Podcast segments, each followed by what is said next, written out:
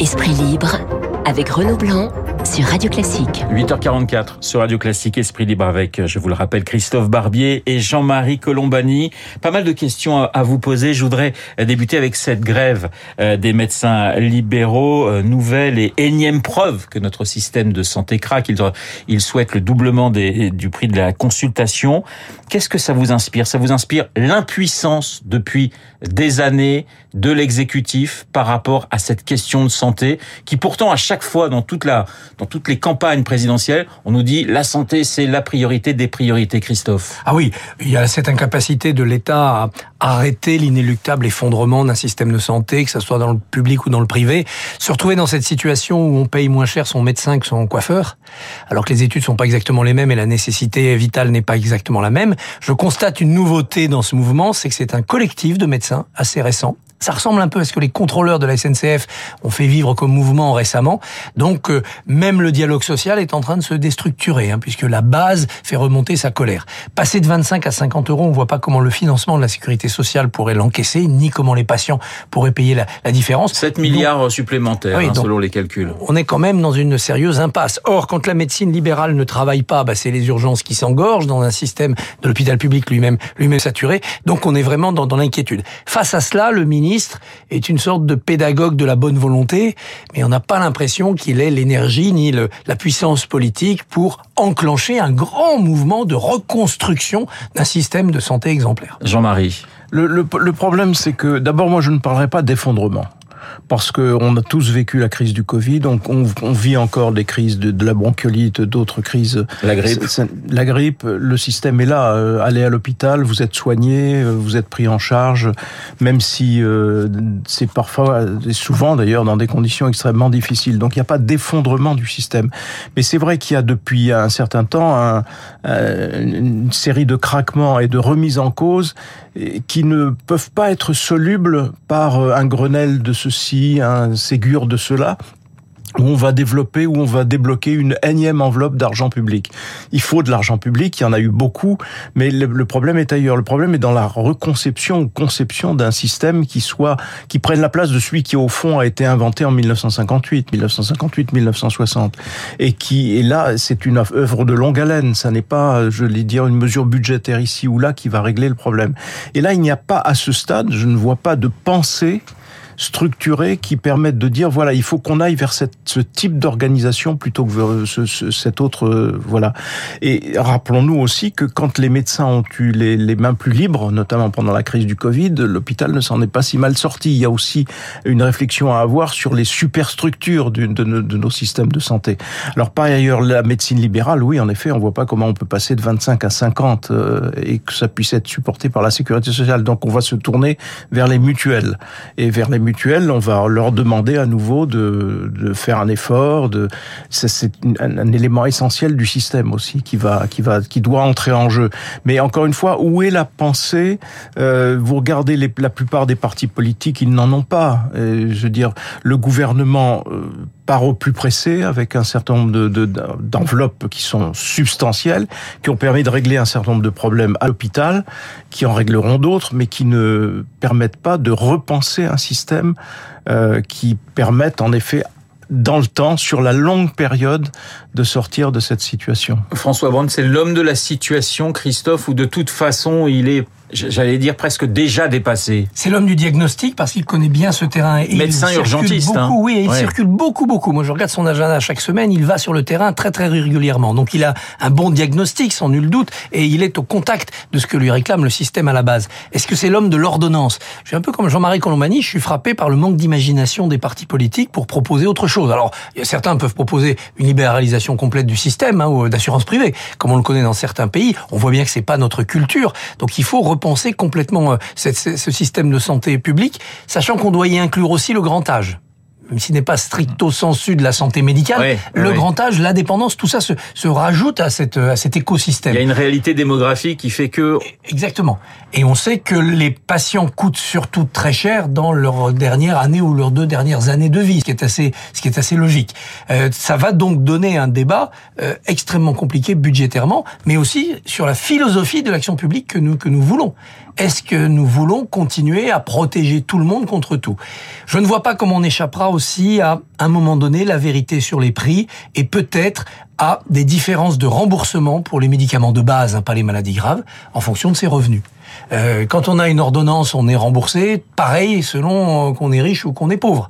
Eh ben non, peut-être que pour les petites maladies, bah, quand on a des revenus assez suffisants, on aura une carte vitale de couleur violette, on sera un peu moins remboursé que celui qui aura une carte vitale de couleur verte. Évidemment, quand on a une grave maladie, là, euh, l'égalité prévaut. Alors, il y a l'autre grande question dans l'actualité, c'est la question de l'assurance chômage, avec des règles plus dures souhaitées par le gouvernement.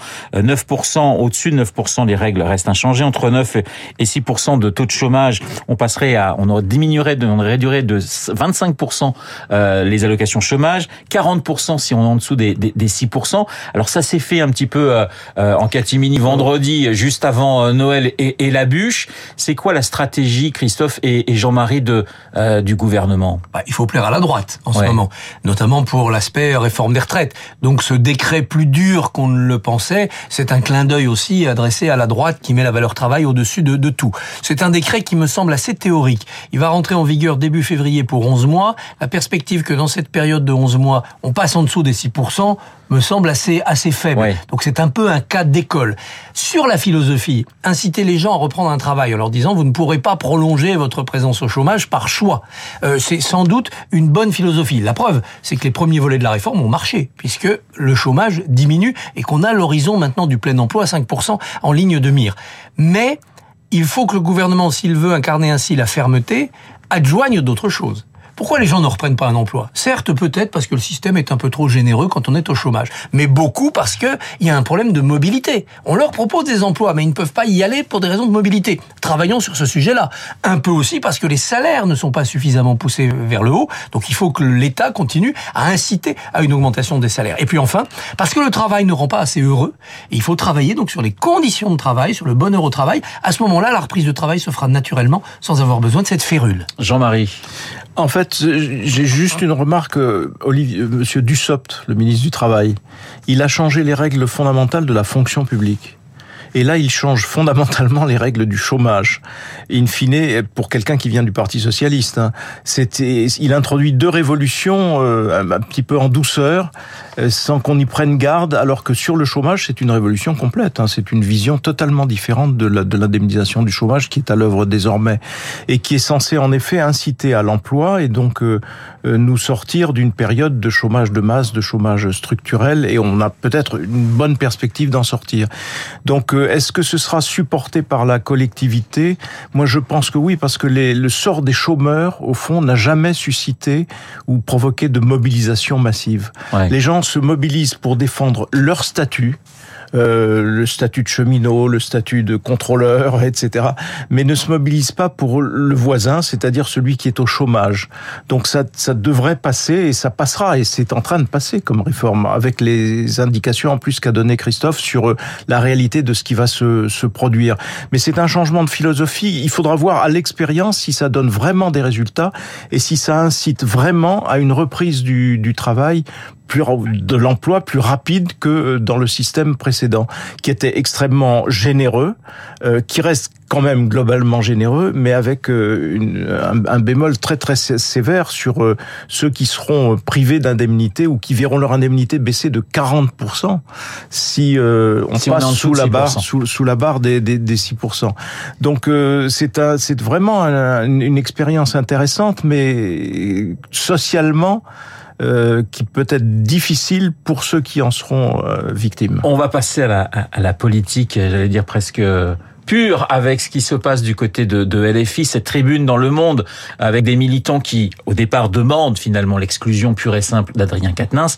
Mais si on, dépasse le cas euh, du député euh, du Nord, c'est quoi qui se joue actuellement, Christophe, du côté de LFI C'est l'après-Mélenchon, c'est la guerre entre déjà, la guerre de succession, si je puis dire? Il y a deux niveaux. Il y a ce niveau euh, superficiel, cette tempête incroyable qui est en effet la quête du pouvoir pour l'après-Mélenchon.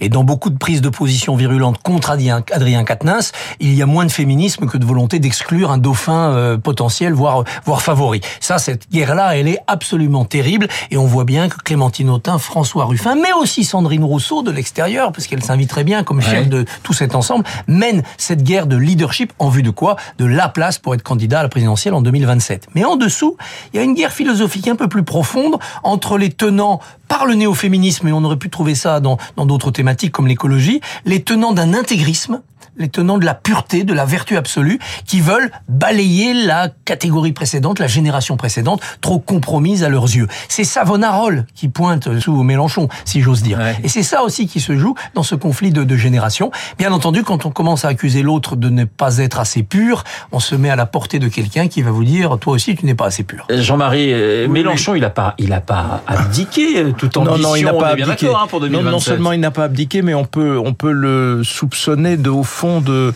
de vouloir s'appuyer sur une... Tirer les ficelles un peu Oui, enfin, tirer les ficelles, en tout cas de vouloir s'appuyer sur une relève de génération, précisément. Même si c'est au sein de la nouvelle génération qui a un certain nombre d'opposants, lui peut aussi vouloir euh, s'appuyer sur euh, cette nouvelle génération face aux anciens qu'il a quand même marginalisés, parce qu'il a marginalisé ses anciens compagnons. Donc il y a aussi cela qui est en jeu. Mais fondamentalement, en effet, c'est une, c'est une guerre de, de génération.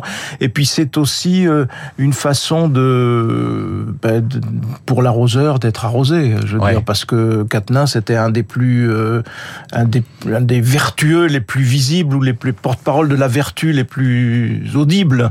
Et donc le voilà pris euh, à, nouveau, enfin le voilà pris à son propre jeu. Donc il y a aussi cet, cet aspect-là des choses.